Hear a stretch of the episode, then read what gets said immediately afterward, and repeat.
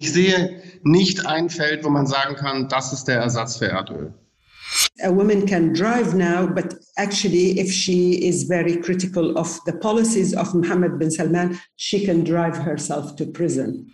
Wenn man sieht, was heute in, in Saudi abgeht, was versucht wird umzusetzen, ich denke, man muss denen eine Chance geben.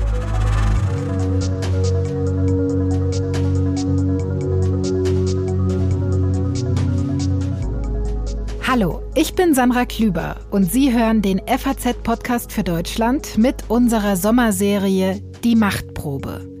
In jeder Episode schauen wir uns ein Land und seine sich wandelnde Rolle in der Welt genauer an. Das ist Teil 2, die Machtprobe Saudi-Arabiens Ausverkauf. Ich freue mich sehr, dass Sie auch mit dabei sind. Falls Sie unsere erste Folge zu Amerika noch nicht gehört haben, machen Sie das doch gerne zuerst.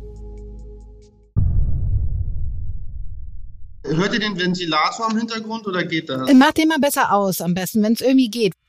Jetzt dudelt aber irgendwas bei dir, oder? Das ist draußen ein Windspiel. Warte mal, lass mir das Fenster zumachen, dann wird es noch ein bisschen heißer. Das ist Christoph Erhardt. Er ist unser Auslandskorrespondent für den Nahen Osten. Ich bin zuständig für die arabischen Golfstaaten, zu denen eben auch Saudi-Arabien gehört, oder der Jemen, für Libyen, für den Irak, Syrien, den Libanon. Und in Beirut im Libanon lebt und arbeitet Christoph seit sieben Jahren. Was hier am Anfang gerade so lustig klang, das hat einen ziemlich ernsten Hintergrund. Der Libanon ist von einer schweren Wirtschaftskrise betroffen. Deshalb kommt es immer wieder zu Stromausfällen. Eine Klimaanlage gibt es in Christophs Büro nicht und elektrische Geräte wie ein Ventilator laufen nicht zuverlässig. Christophs Berichtsgebiet ist ziemlich groß, wie er uns gerade erzählt hat. Viele Dienstreisen in die verschiedenen Länder gehören also fest zu seinem Job. Also ich bin dieses Jahr sehr viel gereist. Aber das hängt eben auch da, davon ab, wie man Zugang bekommt zum Beispiel. Also man verbringt sehr viel Zeit damit, Visa für die Länder zu, zu besorgen. Es ist nicht wie in Europa, dass man sagt, ich möchte jetzt morgen nach Saudi-Arabien, dann braucht man ein Visum. Christoph ist für den historischen Besuch von US-Präsident Joe Biden vor kurzem nach Saudi-Arabien gereist.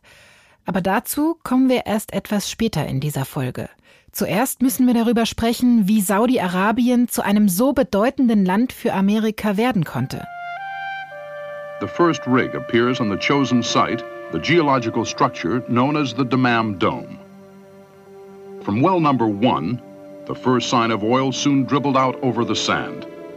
The role of Saudi Arabia changed dramatically after the discovery of oil in the 1930s and specifically after the Second World War. But for their American colleagues, the first meager droplets of oil created only hope and anxiety. Klar, Das Öl, das in den 30er Jahren in Saudi-Arabien entdeckt wurde, hat schon damals direkt die Aufmerksamkeit mächtiger Länder wie Amerika auf den gerade neu gegründeten Wüstenstaat gelenkt. Wir haben da gerade die saudische Professorin Madawi al-Rashid gehört. Sie ist eine der führenden Expertinnen zur Geschichte und Gegenwart Saudi-Arabiens. Im Moment ist sie Gastprofessorin am Middle East Center der London School of Economics. Aber auch etwas anderes hat das Interesse von Amerika auf Saudi-Arabien gelenkt. The strategic location of Saudi Arabia made it uh, attractive to the United States as stopover on its way to the east and, and far east. Also auch die geostrategische Lage Saudi-Arabiens habe das Land so attraktiv für Amerika gemacht, sagt Madawi al-Rashid. Seit dem Zweiten Weltkrieg hat Amerika eine Militärbasis in Saudi-Arabien und ist damit zu einer Art Schutzmacht für die Saudi-Dynastie geworden. From after the Second World War, the US had a military base there and it became a protector of the dynasty in Saudi Arabia. Saudi-Arabien ist also seit der Entdeckung des Öls eng mit Amerika verbunden. Aber wie ist die Beziehung seitdem? Also ich glaube, wenn, wenn wir da von einer Ehe sprechen würden, dann bräuchten beide Länder dringend Paartherapie. Also beide Länder brauchen einander. Aber beide Länder sind aus verschiedenen Gründen voneinander sehr enttäuscht. From the very beginning, it was a tense and controversial relationship on both sides. Das Verhältnis von Saudi-Arabien und Amerika war von Anfang an angespannt. Und zwar von beiden Seiten, sagt auch Madawi al-Rashid.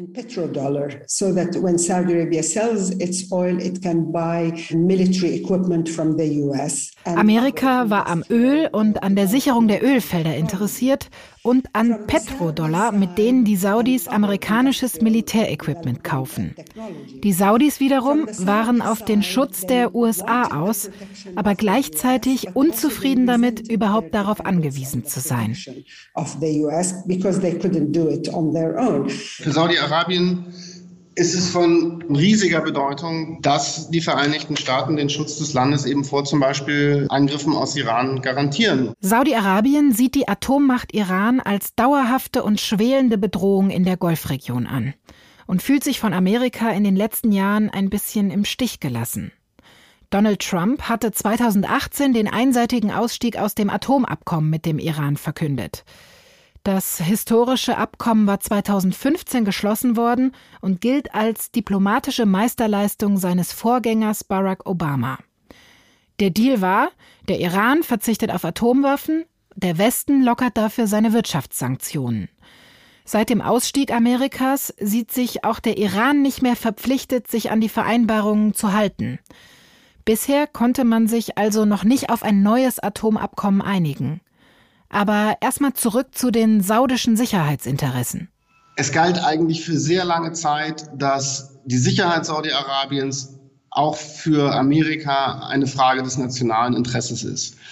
Und unter dem Präsidenten Obama und auch unter dem Präsidenten Trump haben die Saudis schon sehr, sehr schmerzhaft erfahren müssen, dass das nicht mehr der Fall ist. Obama wollte sich abwenden von der Region. Trump hat zwar eine Politik betrieben, diese Politik des maximalen Drucks gegen Iran, die den Konflikt eskaliert hat, als dann aber die Iraner, und das war ein wichtiger Moment für die saudische Seite, Raketen auf Ölanlagen abgefeuert haben, hat Trump sinngemäß signalisiert, wenn ihr da Vergeltung üben wollt, seid ihr aber im Zweifel auf euch alleine gestellt. Der Mord an Jamal Khashoggi in der saudischen Botschaft in Istanbul hat international Entsetzen ausgelöst. Saudi Arabia confirms that the journalist Jamal Khashoggi is dead. Der saudische Journalist hatte sich kurz vor seinem Tod kritisch über das Regime in Saudi-Arabien geäußert und demokratischere Strukturen gefordert. I don't think it is enough. I would much rather to see uh, some form of uh, democracy, some form of uh, accountability. To kill a journalist in the consulate in a foreign country was a heinous crime. It was a murder that was done in cold blood and it was planned. This event just focus attention on how criminal the regime can be. Den Mord an Jamal Khashoggi bezeichnet Madawi al-Rashid als abscheuliche Tat, die gezeigt habe, wie kriminell das Regime in Saudi-Arabien sein kann. Auch US-Präsident Joe Biden hatte im Wahlkampf den Mord noch aufs Schärfste verurteilt. With respect to the murder of Khashoggi, I said very straightforwardly, for an American president to be silent on an issue of human rights is inconsistent with who we are and who I am. I'll always stand up for our values. Joe Biden hatte ja im Wahlkampf klargemacht, dass er die Frage der Menschenrechte stark in den Mittelpunkt stellen will, gerade was die Politik gegenüber Saudi-Arabien betrifft. Das ist eben eine Folge am Mord an Jamal Khashoggi von, von 2018. Biden hat im Wahlkampf gesagt, Saudi-Arabien werde einen Preis dafür bezahlen, das Land werde er zu einem Paria machen, den Kronprinzen hat er als Schurken bezeichnet. Da die Benzinpreise auch in Amerika durch den Ukraine-Krieg immer weiter gestiegen sind, stand Joe Biden zuletzt unter enormem Druck. Im Juli ist er dann schließlich nach Saudi-Arabien gereist, um mit Kronprinz Mohammed bin Salman darüber zu verhandeln, die Ölfördermengen hochzufahren. Für die Saudis war es ein Sieg, dass er überhaupt gekommen ist. Und es war sehr interessant zu beobachten, wie die Amerikaner krampfhaft versucht haben, eben Bilder dieses Besuches, die irgendwie den Eindruck von Annäherung oder Normalisierung erwecken, zu verhindern, während die Saudis alles daran gesetzt haben, eben solche Bilder zu produzieren. Ich wollte von Christoph wissen, was der Besuch am Ende eigentlich gebracht hat. Ich glaube, in der Sache haben sich die Fortschritte in Grenzen gehalten. Die Saudis wollen moderne Waffen aus den Vereinigten Staaten. Da geht es um Kampfflugzeuge, Tarnkappen, Kampfflugzeuge des Typs F-35 zum Beispiel. Die haben sie von Joe Biden nicht bekommen. Joe Biden wollte eben erreichen, dass die Ölförderung äh, hochgefahren wird, wollte auch äh, Fortschritte in der Normalisierung der, der saudisch-israelischen Beziehungen. Da hat ihm die saudische Seite relativ klar auflaufen lassen. Also da hat er keine maßgeblichen Erfolge erzielt. Man hat so allerlei Übereinkünfte über wirtschaftliche Zusammenarbeit, Telekommunikation zum Beispiel danach veröffentlicht, aber vieles von dem war eigentlich schon vorher auf den Weg gebracht worden. Es bleibt also kompliziert zwischen Amerika und Saudi-Arabien. Nicht zuletzt wegen der noch immer besorgniserregenden Menschenrechtslage im Land. Vielleicht wären ja Geschäfte mit einem anderen mächtigen Partner, der damit weniger Probleme hat, unkomplizierter.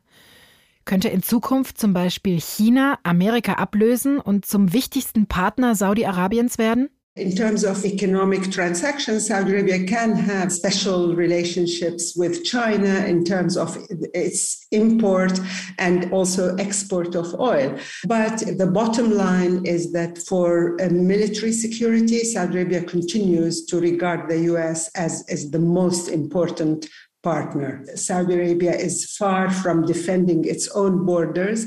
It continues to need a Western military technology. Wenn es um Handel geht, könnte Saudi-Arabien eine besondere Beziehung mit China aufbauen, sowohl beim Import als auch beim Export von Öl, sagt Madawi al-Rashid. Wenn es aber um militärische Sicherheit geht, sehe Saudi-Arabien immer noch Amerika als wichtigsten Partner an, weil es weit davon entfernt ist, seine eigenen Grenzen verteidigen zu können und auf westliche Militärtechnologie angewiesen bleibt. Das sieht auch unser Korrespondent Christoph Erhardt so. China ist ein wichtiger Wirtschaftspartner für die ganze Region. Und China ist insofern ein angenehmer Wirtschaftspartner, als dass er eben keine Frage nach Menschenrechten steht. Da kann man Business machen. China ist aber kein Partner, der eben einem Land wie Saudi-Arabien eine Verbindlichkeit entgegenbringt, wie man sie sich zum Beispiel von den Amerikanern erhofft. Und China ist auch nicht der Partner, der Iran einhegt, anders als die Vereinigten Staaten. Wir haben jetzt viel über die wirtschaftlichen und außenpolitischen Beziehungen gesprochen. Aber wie sieht es eigentlich im Inneren des Landes aus? Wir blicken von außen oft auf Saudi-Arabien als ein unglaublich verschlossenes, restriktives Land, das Frauen unterdrückt und Homosexualität unter Todesstrafe stellt. Eine absolute Monarchie, deren Verfassung auf dem islamischen Recht der Scharia beruht. Allah.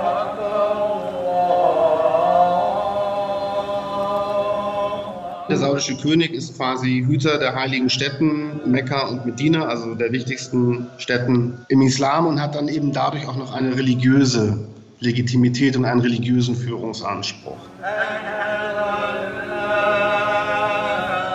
Religion ist allgegenwärtig. Das ist ein stark religiös geprägtes Land. Es ist ein sehr konservatives Land trotz aller Öffnungen. Religion ist allgegenwärtig im Stadtbild, Moscheen, Gebetsrufe. Und die Pilgerfahrt ist eben auch ein wichtiges Großereignis und gleichzeitig auch eine wichtige Einnahmequelle für das Land.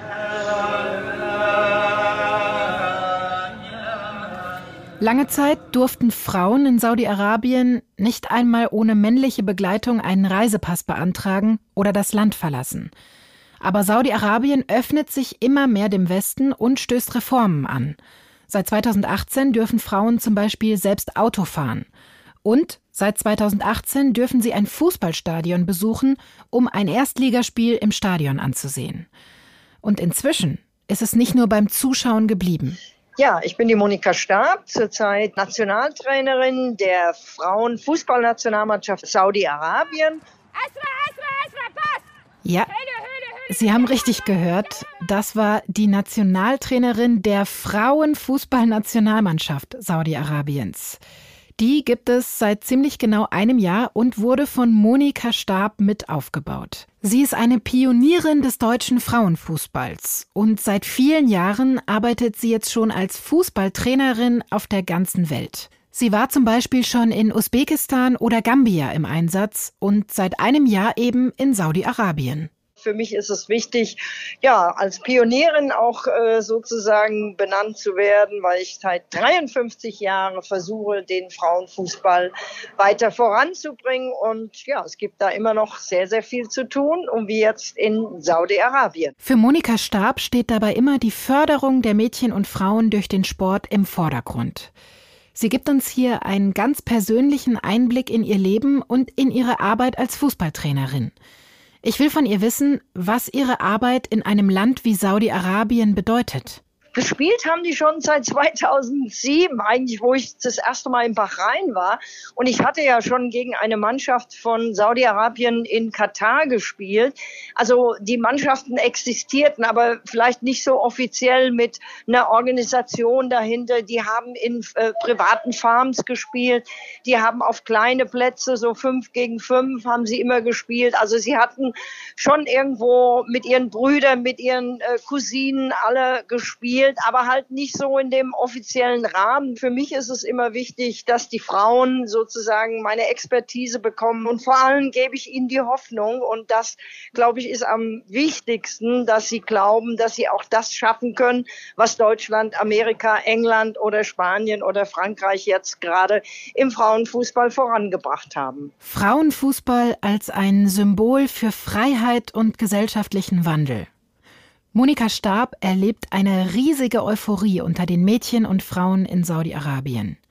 Und das nicht nur, weil die neue Nationalmannschaft ihr erstes Länderspiel gegen die Seychellen mit 2 zu 0 gewonnen hat die Stimmung ist, ist, kann ich nur sagen, hervorragend, weil einfach die Frauen jetzt so glücklich sind, äh, sehr zufrieden, dass sie natürlich jetzt ein offizielles Länderspiel durchführen dürfen, stehen da mit der Nationalhymne, sind total stolz darauf.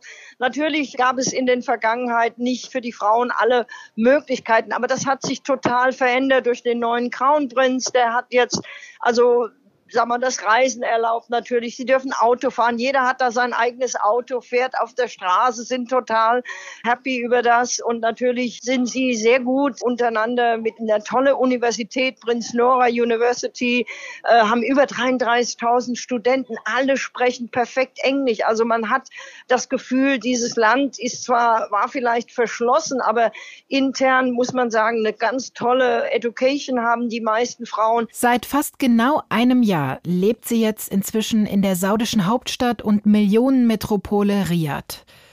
Ich wollte von Monika Stab wissen, wie ihr Alltag dort aussieht und wie frei sie dort als Frau leben kann. Ja, also ich muss mich natürlich nicht mit einer Burger oder mit dem Hijab verkleiden oder anziehen, was natürlich toll ist. In Iran muss ich das. Also da war ich auch öfter gewesen. Da ist es von der Regierung eine Pflicht. Ich darf in jedes Restaurant als Frau gehen. Ich bin eigentlich ganz normal äh, angezogen und das ist auch schön. Bei 40, 50 Grad ist es natürlich viel angenehmer, da zu arbeiten. Und ich habe nie das Gefühl, dass ich also mich nicht sicher fühle. Wenn man sieht, was heute in, in Saudi abgeht, was versucht wird umzusetzen, ich denke, man muss denen eine Chance geben. Diese Begeisterung über den gesellschaftlichen Wandel in Saudi Saudi-Arabien kann sicher nicht jeder nachvollziehen. Aber auch unser Korrespondent Christoph Erhardt sagt, dass das Land nicht mehr das gleiche ist wie noch vor wenigen Jahren. Ich glaube, das Auffälligste an Saudi-Arabien derzeit ist, wie stark es sich verändert hat. Es gibt Frauen in Führungspositionen von größeren Unternehmen, saudische Frauen. Frauen arbeiten im Grunde genommen inzwischen in allen Bereichen. Als Journalistinnen, wenn man in Jeddah am Flughafen ankommt, sind die Hälfte, wenn nicht mehr als die Hälfte der Grenzer weiblich inzwischen. In Saudi-Arabien hat sich also vieles verbessert in den letzten Jahren. Das heißt aber nicht, dass die großen Probleme, die es gibt, dadurch kleiner werden. Ein Intellektueller, den ich getroffen habe, hat einen Satz gesagt, den ich für sehr klug halte. Er hat gesagt, es passieren gute Dinge und es passieren schlechte Dinge. Und die guten Dinge machen das Schlechte nicht besser und die schlechten Dinge machen das Gute nicht weniger gut. Wir haben schon ganz am Anfang darüber gesprochen, dass das Öl für den Reichtum und den Aufstieg Saudi-Arabiens verantwortlich ist. Bis heute ist es die entscheidende Einnahmequelle des Landes. In Zeiten des Klimawandels natürlich irgendwie ein Auslaufmodell. Mich interessiert also, was Saudi-Arabien tut, um sich für die Zukunft zu wappnen. With climate change uh, taking its toll on, on uh, at the global level, I think uh, Saudi Arabia will become under pressure. Madawi al-Rashid glaubt, dass Saudi-Arabien noch unter Druck geraten wird. Denn ohne Öl würde es für viele andere Länder schnell zu einem völlig unbedeutenden Landstrich. Many, many. Noch ist die Abhängigkeit von den Öleinnahmen enorm und ist ist mir jetzt auch während der Reise nicht ein Wirtschaftszweig aufgefallen, wo ich sagen würde, das könnte jetzt die Zukunft sein. Ich glaube, so weit ist das Land auch nicht. Momentan gibt es so einen Boom, gerade in der Hauptstadt Riyadh, gibt es so eine größere Start-up-Szene. Aber wenn man mit Wirtschaftsleuten aus dem Land spricht, keiner kann einem eigentlich sagen, was ist jetzt die Cash Cow, die am Ende die Öleinnahmen ersetzt. Da hat das Land noch einen ganz, ganz langen Weg vor sich. Einen Reformweg, den Saudi-Arabien mit dem ambitionierten Titel Vision 2030 überschrieben hat.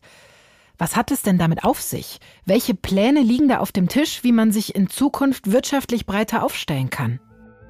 For too long, humanity has existed within dysfunctional and polluted cities that ignore nature.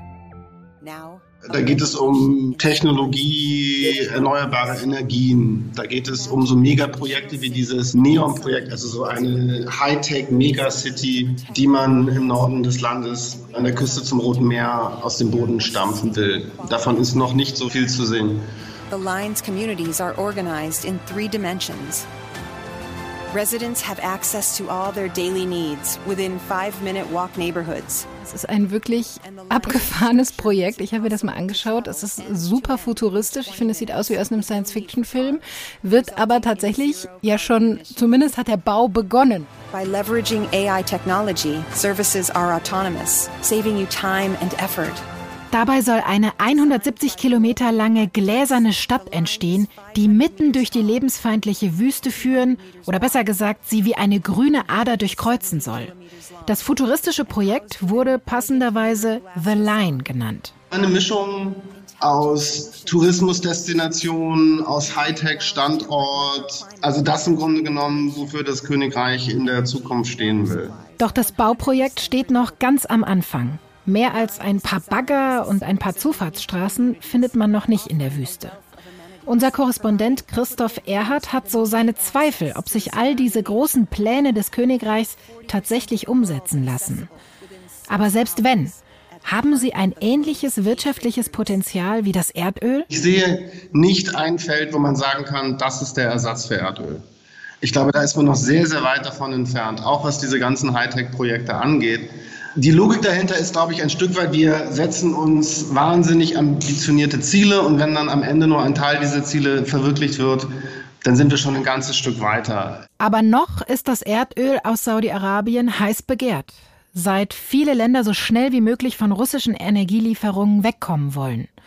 Und von dieser Doppelmoral, wie Professor al-Rashid es nennt, profitiert das Land im Moment enorm. Human rights do not come as a priority for many leaders in Western Sie ist in unserem Gespräch hörbar erschüttert von der Tatsache, dass viele Staats- und Regierungschefs der westlichen Welt heute kaum noch Konsequenzen aus dem Khashoggi-Mord ziehen.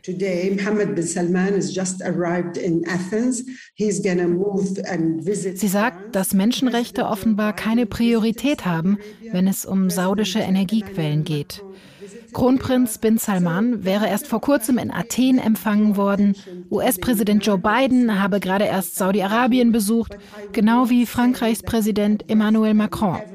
Es würden also Geschäfte mit einem Mörder in Riyadh gemacht, während man einen anderen Mörder in Moskau anprangere.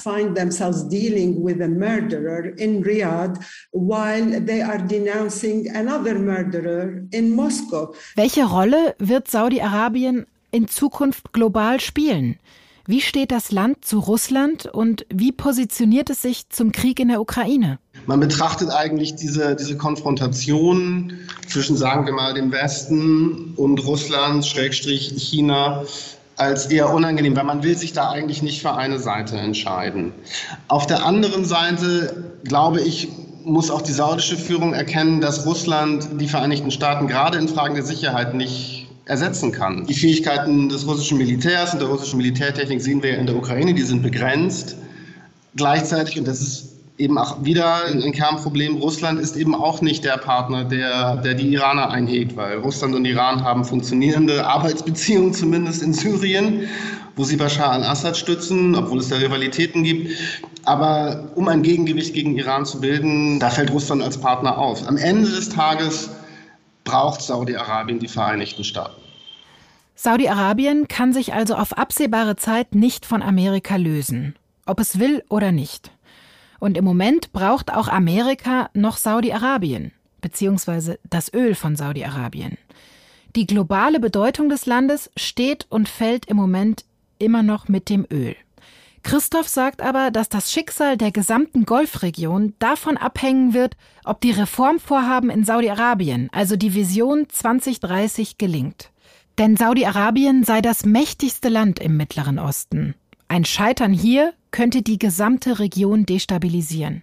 Ich glaube, diese ganzen Reformen, die da passieren, dienen im Grunde genommen, und das ist in gewisser Weise äh, kurios, dem Erhalt einer in ihrem Kern sehr konservativen Monarchie. Das heißt, die Führung, der Kronprinz hat erkannt, wenn dieses Land auf lange Sicht überleben will, müssen wir vom Erdöl wegkommen. Und das können wir eben nur schaffen, wenn wir die Gesellschaft öffnen wenn wir eben auch Frauen erlauben, am Arbeitsmarkt teilzunehmen, wenn wir offener werden für Wissenschaft, wenn wir als Destination zum Beispiel für Touristen attraktiver werden. Sonst geht halt irgendwann das Öl aus oder das Öl spielt keine so große Rolle mehr und dann bekommt dieses Land eben riesige Probleme. Christoph erklärt, dass es mit einer Art Gesellschaftsvertrag in Saudi-Arabien eine einfache Formel gibt, die bisher den Erfolg und die innere Stabilität garantiert hat. Ein Saudi-Arabien, das nicht aus prall gefüllten Staatskassen schöpfen kann, wird große Probleme bekommen, denn der Gesellschaftsvertrag des Landes ist klar. Der lautet Gehorsam gegenüber dem Königshaus im Gegenzug zu Wohlstand in der Bevölkerung. Saudi-Arabien steht im Moment also am Scheideweg. Wird es dem Land gelingen, seine Wirtschaft zukunftsfähig umzubauen, um nicht mehr vom Öl abhängig zu sein? Wie weit wird sich das Land für westliche Werte und die Wahrung der Menschenrechte öffnen? Madawi al-Rashid bleibt pessimistisch und fasst die Widersprüchlichkeit dieses Landes so zusammen. a woman can drive now, but actually, if she is very critical of the policies of Mohammed bin Salman, she can drive herself to prison. Eine Frau darf jetzt Auto fahren, aber wenn sie zu kritisch über die Politik von Mohammed bin Salman spricht, kann sie sich direkt selbst ins Gefängnis fahren.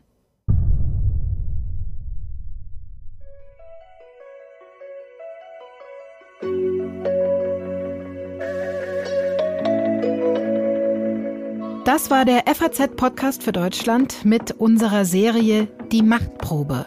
Heute Teil 2 Saudi-Arabiens Ausverkauf. Wir möchten uns ganz herzlich bei unseren drei Gesprächspartnern bedanken.